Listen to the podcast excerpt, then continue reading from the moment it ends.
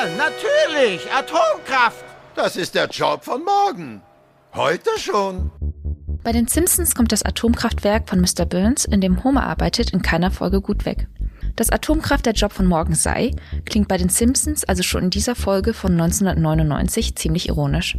Doch geht es nach der EU-Kommission, dann sollen Investitionen in Atomkraft künftig das Label nachhaltig bekommen, zumindest unter bestimmten Voraussetzungen. Das steht im Entwurf der Kommission für die sogenannte grüne Taxonomie.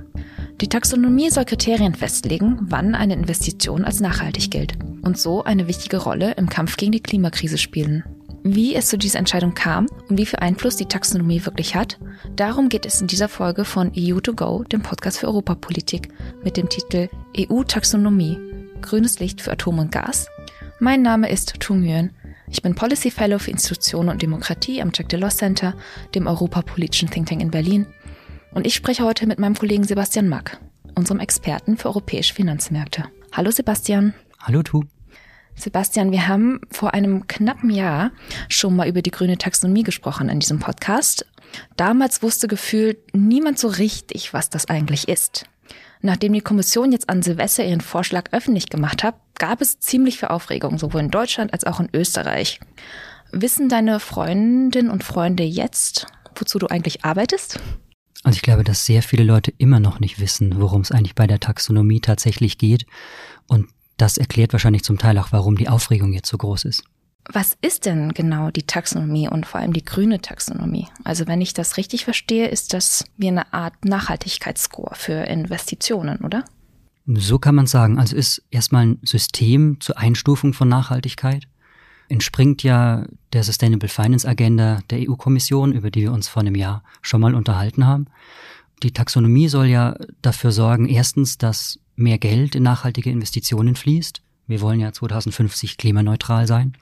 Und zweitens, dass Verbraucher und Verbraucherinnen, die in grüne Finanzanlagen investieren, dass die sich auch darauf verlassen können, dass ihr Geld tatsächlich dem Umweltschutz dient. Es gibt ja immer mehr Fonds, die mit Nachhaltigkeit werben. Tatsächlich sind die aber gar nicht so grün. Und die Taxonomie soll genau dieses Greenwashing bekämpfen. Ist denn die Taxonomie selber so grün? Also in Deutschland wurde, wird ja vor allem über zwei Aspekte hier diskutiert. Und zwar sieht der Entwurf der Kommission vor, dass Atomkraft und Gas als grün klassifiziert werden sollen. Das klingt für die meisten jetzt erstmal paradox. Wie sollen Atomkraft und Gas denn gut sein für Umweltschutz und Klima? Ist Atomkraft eigentlich doch grüner, als äh, viele jetzt hier in Deutschland denken? Oder wie lässt sich diese Entscheidung der Kommission erklären? Vielleicht sollten wir erst noch mal einen Schritt zurückgehen, weil ich denke, dass die Debatte diese Verengung auf Atom und Gas gar nicht wirklich widerspiegelt, was die Taxonomie eigentlich ist. Die sagt ja will definieren, was nachhaltig ist oder genauer, was überhaupt einen spürbar positiven Effekt für den Umweltschutz leistet. Es betrifft eben nicht nur die Energieerzeugung, worüber jetzt gerade viel gesprochen wird, sondern alle wirtschaftlichen Aktivitäten. Und dazu muss man, glaube ich, verstehen, dass diese Taxonomie tatsächlich aus mehreren Teilen besteht. Zum einen aus einer Verordnung, die erstmal die Grundprinzipien festlegt zur Einstufung von umweltfreundlichen Aktivitäten und dann ergänzend gibt's viele delegierte Rechtsakte, die dann die Details regeln.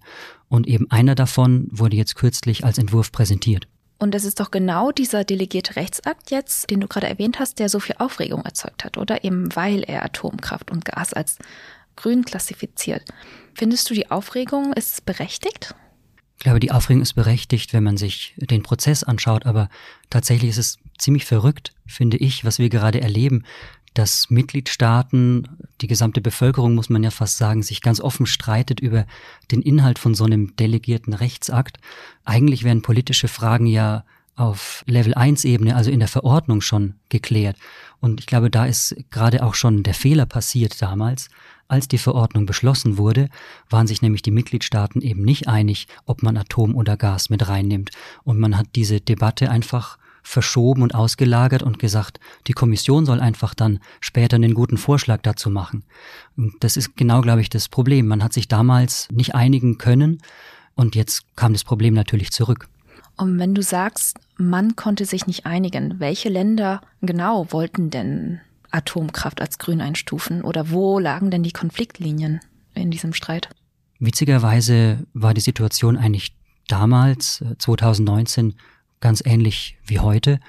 Schon damals wollte Frankreich gerne Atom als grün qualifizieren, gerade auch weil Frankreich zu einem Großteil seinen Strom aus Atomenergie bezieht. Und Deutschland, das damals ja schon nach Fukushima deutlich gesagt hat, man will aussteigen aus Atom, war strikt dagegen. Und im Grunde verlaufen die Konfliktlinien Frankreich führt auf der einen Seite das Lager der Atombefürworter an, da gibt es auch einige osteuropäische Staaten, die da folgen, und Deutschland steht auf der anderen Seite, du hast es gesagt, Österreich und Luxemburg sind strikt dagegen. Das Problem, das wir dahinter stehen haben, ist, dass auch einige Staaten gerne sowohl für Atomkraft als auch für Gas sind und andere eben beides unbedingt ausschließen wollen. Und das macht diese Lage so schwierig. Sowohl Luxemburg als auch Österreich haben ja jetzt mit Klagen gegen die Kommission gedroht, ähm, wegen dieses Vorschlags zur grünen Taxonomie. Und du sagst gerade, es ist ganz schwierig, weil es gibt Länder, die sind für Atom, gegen Gas, es gibt Länder, die sind gegen Gas, für Atom, es gibt Länder, die sind für beides oder gegen beides. Könnte dieser Vorschlag noch gekippt werden? Vielleicht macht Sinn, wenn wir kurz den Prozess erklären, der dahinter steht. Die Kommission hat jetzt ja am Silvestertag, also am 31.12., zwei Stunden vor Mitternacht den Entwurf äh, verschickt. Tatsächlich aber war das etwas, was nicht öffentlich werden sollte, sondern was nur eine Konsultation war von Expertengruppen und der Mitgliedstaaten. Das EU-Parlament war davon jetzt erstmal ausgeschlossen. Und jetzt sind gerade die Experten der Mitgliedstaaten dabei, sich diesen Vorschlag, diesen Entwurf anzuschauen. Die können da jetzt Rückmeldungen geben. Die Kommission denkt dann darüber nach, was sie damit macht und wird dann einen finalen delegierten Rechtsakt bald vorlegen. Es hieß mal Ende Januar, vielleicht dann auch erst Anfang Februar. Gibt ja öfter mal Verzögerungen in der EU. Tatsächlich, wenn die Kommission dann erstmal ihren finalen Rechtsakt vorgelegt hat, wird es verdammt schwierig, da nochmal rauszukommen. Denn dieser delegierte Rechtsakt, wenn weder der Rat noch das Parlament mit einer Mehrheit widersprechen, gilt er als angenommen innerhalb von vier Monaten. Und dass sie widersprechen, ist relativ unwahrscheinlich. Ja, bei den Mitgliedstaaten brauchen wir da eine verstärkte qualifizierte Mehrheit. Das ist eine sehr hohe Hürde. Aber sogar im Parlament, wo eine einfache Mehrheit zur Ablehnung reichen würde, die ist im Moment nicht in Sicht. Das heißt nochmal ganz kurz für unsere Zuhörerinnen und Zuhörer zusammengefasst, diese delegierte Rechtsakte der Kommission mit der grünen Taxonomie trifft in Kraft. Es sei denn, eine qualifizierte Mehrheit der Mitgliedstaaten, also ich glaube es sind 20 Mitgliedstaaten, widersprechen oder aber eine Mehrheit im Parlament, also beides sehr hohe Hürden. Wie schaut es denn aus mit dieser Klage, mit der Luxemburg und Österreich gedroht haben? Könnte das noch was werden? Gut, also als letzter Weg bleibt da immer eine Klage vor dem Europäischen Gerichtshof. Wie du sagst, Österreich und Luxemburg haben das angekündigt, dass sie das machen wollen. Ob Deutschland sich da zum Beispiel anschließt, ist höchst fraglich. Das ist sicherlich auch der Besonderheit jetzt der neuen Bundesregierung geschuldet, weil in der Ampel sind zum Beispiel die Grünen strikt gegen Atom, wohingegen FDP und auch SPD mit Gas als zumindest vorübergehend grün relativ gut leben können. Worüber sich die Bundesregierung noch nicht einig ist, ist ja, ob sie, wenn der Rechtsakt dann vorgelegt wurde, tatsächlich offen widerspricht oder sich nur enthält. Ich glaube allerdings für das Verfahren insgesamt wird es ziemlich egal sein. Wie du sagst, die Hürden sind sehr hoch und ich sehe nicht 20 äh, Mitgliedstaaten, die widersprechen. Das heißt, es gibt nicht nur Uneinigkeit innerhalb der EU, sondern auch innerhalb der Bundesregierung, was mit dieser grünen Taxonomie zu tun ist. Ich möchte nochmal kurz einen Blick auf die deutsch-französische Beziehung hier werfen, weil unser Kollege Jan Wernert in der letzten Folge des Podcasts mal gesagt hat, dass Atomkraft das größte Streitthema zwischen Deutschland und Frankreich in der Klimapolitik sei. Welche Folgen, glaubst du, wird dieser Vorschlag denn für die deutsch-französischen Beziehungen haben? Gibt es jetzt den großen Knatsch zwischen der neuen deutschen Regierung und der französischen Regierung oder hat sich die deutsche Seite eigentlich schon auf das grüne Label für Atomkraft eingestellt. Na, ich glaube, für das deutsch-französische Verhältnis ist die ganze Geschichte sicherlich eine Herausforderung. Aber letztlich entscheidet ja nicht die Taxonomie, ob Frankreich an der Atomkraft festhält. Ich glaube, die größere Herausforderung ist tatsächlich für die Bundesregierung intern, ob sie sich da einig werden können. Und das ist wahrscheinlich auch schon die erste Zerreißprobe, die sie jetzt bestehen müssen. Du sagst gerade, dass die grüne Taxonomie jetzt nicht der Faktor sein wird, der entscheiden wird, ob Frankreich weiter an Atomkraftwerken festhält. Was ist denn die Wirkmacht dieser, dieser Taxonomie? Du hast im letzten Podcast, in dem wir zusammen gesprochen haben, zu Green Finance, ja gesagt, man könne sich die Taxonomie ein bisschen wie Joghurt kaufen vorstellen. Also die Taxonomie vereinheitlicht die Labels von grünen Finanzprodukten, ist ähm, also ähnlich wie ein gemeinsames Bio-Label für Joghurt. Aber was kann sie denn bewirken? Und, und hat sie denn wirklich einen starken Effekt auf die Politik der Mitgliedstaaten? Ähm, weil nur weil es ein Bio-Label gibt, bedeutet das ja nicht, dass die ganze Landwirtschaft auf einmal ökologisch geworden ist. Stimmt, naja, die Taxonomie soll Greenwashing eindämmen und gleichzeitig dieses private Geld in grüne Transformationen lenken. Wenn jetzt Atom und Gas von der EU als nachhaltig eingestuft werden, dann könnte das tatsächlich beide Vorhaben gefährden. Denn mit Atom und Gas wäre dieser neue EU Nachhaltigkeitsstandard schwächer als andere schon vorhandene Labels. Also zum Beispiel das französische Greenfin-Label, lustigerweise, das schließt Investitionen in Atomkraft aus und umgekehrt die russische Taxonomie, äh, die verweigert Gas, das grüne Label.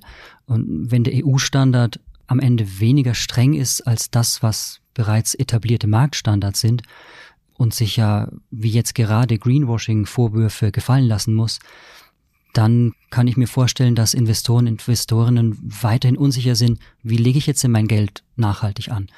Das wäre natürlich fatal, dann hat die Taxonomie, die an sich viel Gutes bringt, ihr Ziel tatsächlich verfehlt. Andererseits würde ich sagen, ist die Taxonomie als Instrument auch nur wegen Atom und Gas nicht völlig unbrauchbar. Sie enthält ja Vorgaben zu ganz vielen wirtschaftlichen Tätigkeiten und die sind durchaus strenger und auch viel detaillierter als das, was man sonst so auf dem Finanzmarkt findet. Wenn dann bald Banken und Versicherungen oder große Unternehmen in Zukunft berichten, zu welchem Anteil ihr Geschäfte nun im Einklang mit der Taxonomie steht, also mit diesen strengen Kriterien, dann wird es sicherlich für Transparenz sorgen und bestimmt auch Anreize schaffen, umweltfreundlicher zu werden. Das heißt, es ist eigentlich nicht alles komplett schlecht, was in dieser grünen Taxonomie jetzt vorgeschlagen wird. Sowas ähnliches hat auch Kommissionspräsidentin von der Leyen ähm, offensichtlich gesagt. Ähm, also sie hat dabei vor allem argumentiert, dass die strengen Kriterien, die es jetzt in der Taxonomie für grüne Atomkraft und grünes Gas gibt oder geben soll, ein Fortschritt seien zum Status quo bei den beiden Technologien. Würdest du dazu stimmen? Na, ich würde zustimmen, dass auf jeden Fall besser ist, Kriterien zu haben, wenn man schon Atom und Gas zulässt. Tatsächlich im Moment deckt die Taxonomie, also die bisher vorgelegten Rechtsakte, decken ja weder Atom noch Gas ab. Das heißt, nach dem jetzigen Stand wären Investitionen in Gas und Atom gar nicht grün. Jetzt hat die Kommission aber ja nun zumindest im Entwurf vorgeschlagen, beides als grün zu labeln. Und da ist es auf jeden Fall notwendig, dass man das an Bedingungen knüpft. Wenn ich mir allerdings die Bedingungen genauer anschaue, weiß ich nicht, ob ich Frau von der Leyen da wirklich zustimme. Und warum nicht? Naja, also jenseits der Kritik von Klima- und Umweltschützern und Schützerinnen, die natürlich Atomkraft oder fossile Energieträger schon aus Überzeugung ablehnen, bin ich der Meinung, wenn man sich diesen delegierten Rechtsakt jetzt genauer anschaut, dass er an vielen Stellen gar nicht den Grundprinzipien entspricht, wie sie in der Taxonomieverordnung festgelegt sind. Also Beispiel jetzt, wenn wir auf Atom gucken. Da steht drin, bei jedem Projekt, das jetzt dann finanziert werden soll und sich dann als grün qualifizieren darf, muss die sichere Entsorgung von radioaktiven Abfällen gewährleistet sein. Und dazu braucht es einen Plan, wo ein Standort festgelegt ist und eine gesicherte Finanzierung. Aber der Plan dafür, der muss erst 2050 vorliegen. Im Moment gibt es ja nur in Frankreich und Finnland überhaupt solche Pläne für Endlager. In Deutschland suchen wir schon seit Jahrzehnten nach einem sicheren Endlager. Da frage ich mich ja schon, wenn wir jetzt Atomkraftwerke als grün qualifizieren, dann muss doch wenigstens jetzt schon der Plan vorliegen und nicht erst 2050. Ein anderer Punkt, der auch Atom betrifft, ist, die Kommission sagt ganz explizit, bei der Einstufung zur Nachhaltigkeit hat sie bei keiner wirtschaftlichen Aktivität, also weder bei Atom noch bei anderen äh, Aktivitäten oder Energieerzeugungen, die Auswirkungen schwerer Unfälle berücksichtigt. Ich finde es ja schon ein Unterschied, ob ein Windrad umfällt oder ob ein Atomkraftwerk explodiert. Also schwere Unfälle sollte man zumindest bei dieser Technologie berücksichtigen. Und dann ist es auch ziemlich verrückt zu sagen, Atom sei eine Übergangstechnologie und gleichzeitig aber zu sagen, Grün sind Atomkraftwerke, die bis 2045 genehmigt sind. die werden ja dann erst 2050 oder 2055 tatsächlich gebaut und liefern dann Strom bis 2100. Das hieße ja, das ist ein Zeitpunkt, wo wir schon längst klimaneutral sein wollen. Wie kann es also eine Übergangstechnologie sein? Und wie schaut das mit dem Teil zu Gas aus? Denn die Kommission sagt, Gaskraftwerke sind nachhaltig, wenn sie eine umweltschädlichere fossile Brennstoffquelle ersetzen, also zum Beispiel ein Kohlekraftwerk und eine Baugenehmigung vor 2030 erhalten. Das ist ja an sich schon mal ganz gut. Aber sie hat noch weitere Bedingungen aufgestellt und da würde ich doch ein großes Fragezeichen dahinter setzen. Denn sie sagt, dass so ein Gaskraftwerk im Schnitt nicht mehr als 2000 Stunden pro Jahr laufen darf, also sozusagen nur als Notfallenergiequelle dienen darf und dass der Mitgliedstaat dann auch einen Plan vorlegen muss, damit bis 2035 sukzessive auf kohlenstoffarme Gase wie zum Beispiel Wasserstoff umgestellt werden kann. Das ist ein bisschen so, wie wenn man sagen würde, naja, eine Flasche Whisky ist an sich was Gesundheitsförderliches, wenn der, der ihn kauft, zusagt, dass er jeden Tag nur einen kleinen Schluck trinkt und zu einem späteren Zeitpunkt anfängt, es dann mit Cola zu mischen. Aber jetzt mal ganz ernsthaft, also die Internationale Energieagentur IEA, die hat ja letztes Jahr aufgezeigt, dass wir eigentlich schon jetzt sofort keinerlei neue Investitionen mehr in fossile Energiegewinnung tätigen dürfen, wenn wir wirklich klimaneutral sein wollen 2050. Und wir brauchen bestimmt noch eine ganze Weile Gas als Ergänzung für unseren Energiemix, gerade in Deutschland, wenn wir jetzt Atomkraftwerke nach und nach abschalten. Aber deshalb muss man ja neue Investitionen in Gaskraftwerke nicht auch gleich als umweltfreundlich klassifizieren. Und denke, das ist auch ein großes Missverständnis bei vielen. Die Taxonomie entscheidet ja eben gar nicht darüber, welche Technologien in der EU zugelassen sind oder verboten sind. Zum Beispiel bei der Energieerzeugung, worüber wir jetzt heute reden, ist es auch gar nicht möglich, die EU-Verträge stellen ja jedem Mitgliedstaat frei zu entscheiden, was für ihn der beste Energiemix ist. Im Süden scheint viel Sonne, Wind haben wir im Norden, macht gar keinen Sinn, dass die EU das regelt. Die Taxonomie legt ja lediglich fest, welche Aktivitäten als nachhaltig klassifiziert werden können. Und eben damit dann alle, die in grüne Finanzprodukte investieren, auch sicher sein können, dass ihr Geld nachhaltig angelegt wird. Das heißt Taxonomie eher als Richtlinie für Investoren. Du hast gesagt, dass sie deswegen wahrscheinlich auch nicht dazu führen wird, dass es mehr Atomkraftwerke gibt in Frankreich zum Beispiel. Aber kann sie nicht trotzdem zumindest indirekt Auswirkungen über den Finanzmarkt hinaus haben? Das auf jeden Fall. Also zunächst war es einfach gedacht als Instrument für die Finanzmärkte und da wird es auch dringend gebraucht bei all dem Greenwashing, das wir sehen, wie wir anfangs schon gesagt haben. Und tatsächlich, denke ich, ist es eben deshalb auch so politisch aufgeladen, weil man schon davon ausgehen kann, dass die Taxonomie direkt oder indirekt Wirkungen auf andere Politikbereiche haben wird. Nicht sofort, aber in Zukunft. Also viele fragen sich ja zum Beispiel, ob jetzt der schon beschlossene Corona-Wiederaufbaufonds der EU, ob da die Taxonomie irgendwie was ändert. Da kann ich, glaube ich, Entwarnung geben. Die Wiederaufbaupläne der Mitgliedstaaten, die sind ja größtenteils verabschiedet. Die lassen sich auch nur sehr schwer ändern. Und überhaupt folgt ja der Wiederaufbaufonds seinen eigenen Regeln, was Klimaausgaben angeht. Aber sollte irgendwann vielleicht ein neuer EU-Hilfsfonds aufgelegt werden, dann wird sicherlich der enger mit der Taxonomie verzahnt sein. Und äh, dasselbe kann man auch erwarten, denke ich, für den allgemeinen EU-Haushalt. Der aktuelle Finanzrahmen der EU, der läuft ja von 2021 bis 2027. Der steht bereits und die Förderkriterien, die werden sich jetzt auch nicht mittendrin ändern. Aber der nächste Haushalt, äh, der dann darauf folgt, der könnte schon auch enger an die Taxonomie geknüpft werden. Denke aber.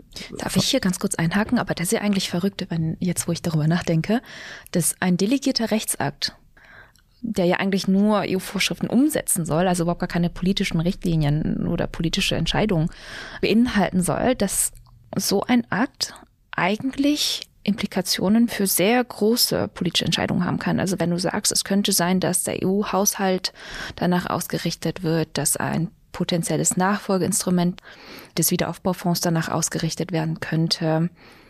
War das so geplant, dass diese Taxonomie von der Kommission in einem delegierten Rechtsakt entschieden wird und dass dieser Akt aber dann tatsächlich sehr weitreichende Implikationen haben könnte? Oder ist das aus Versehen passiert? Also die Taxonomie als Ganzes war erstmal nur gedacht für die Finanzmärkte, um eine Definition zu liefern, was ist überhaupt nachhaltig, denn die gibt's bisher äh, nicht innerhalb der EU, weder für Finanzmärkte noch für andere EU-Politikbereiche. Und die Taxonomie für die Finanzmärkte war jetzt einfach das erste Mittel sozusagen. Und nachdem man jetzt schon so viel Aufwand betrieben hat, diese Kriterien da zu entwickeln, ist es jetzt einfach sozusagen die Blaupause geworden.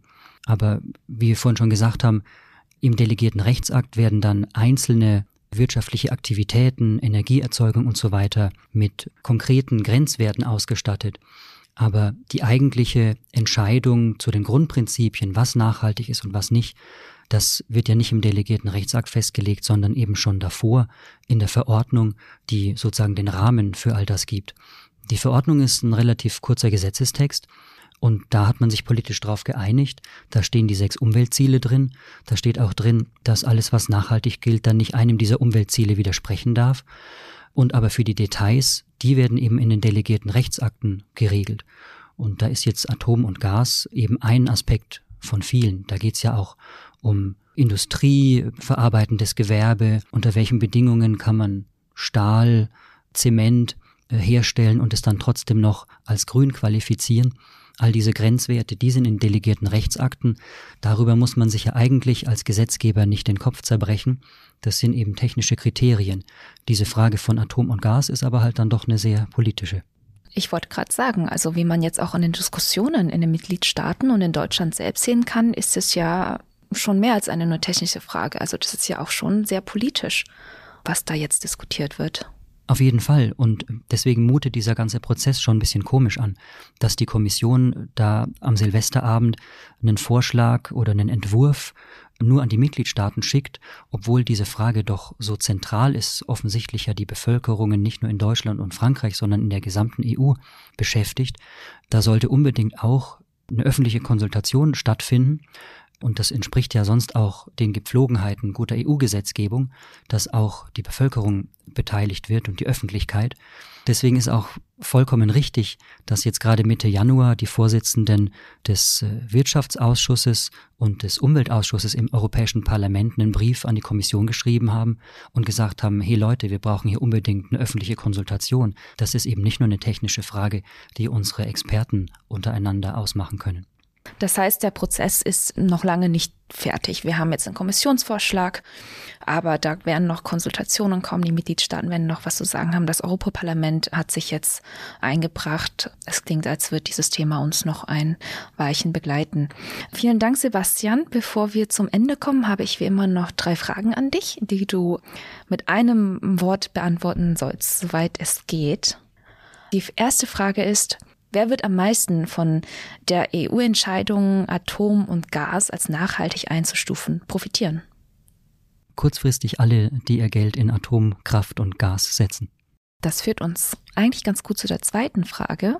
Auf einer Skala von 1 bis 5, für wie groß hältst du die Rolle von Wirtschaftsakteuren bei der Entscheidung zur Taxonomie? Na, ich würde da trennen. Bei der Taxonomie selber, die würde ich sagen, ist sehr wissenschaftlich. Aber bei Atom und Gas im speziellen Fall sieht es so aus, als haben sich die Wirtschaftsinteressen durchgesetzt, zumindest für den Moment. Deshalb eine 4. Also sehr groß. Und die letzte Frage, die ich habe, was ist das häufigste Missverständnis, wenn es um die Taxonomie geht? Dass es eigentlich nur ein Label ist für nachhaltige Investitionen und sonst überhaupt keine Verbote oder Gebote aufstellt. Das ist doch eine gute Zusammenfassung dieser Folge. Vielen Dank, Sebastian, dass du heute hier warst und mit mir über die grüne Taxonomie gesprochen hast. Sehr gerne. An unsere Zuhörerinnen und Zuhörer, das war hiermit die 19. Folge von EU2Go, dem Podcast für Europapolitik. Den Podcast findet ihr wie immer auf unserer Webseite und außerdem auf Spotify und allen gängigen Podcast-Plattformen. Dort findet ihr auch die Folge aus dem letzten März mit Sebastian zu Green Finance mit dem Titel Finanzmärkte for Future. Und bevor ich mich verabschiede, an dieser Stelle nochmal einen riesigen Dank an Lisa und Linda, unserem Brainset in dem Podcast. Damit sage ich Tschüss, mein Name ist Nguyen, danke fürs Zuhören und bis zum nächsten Mal.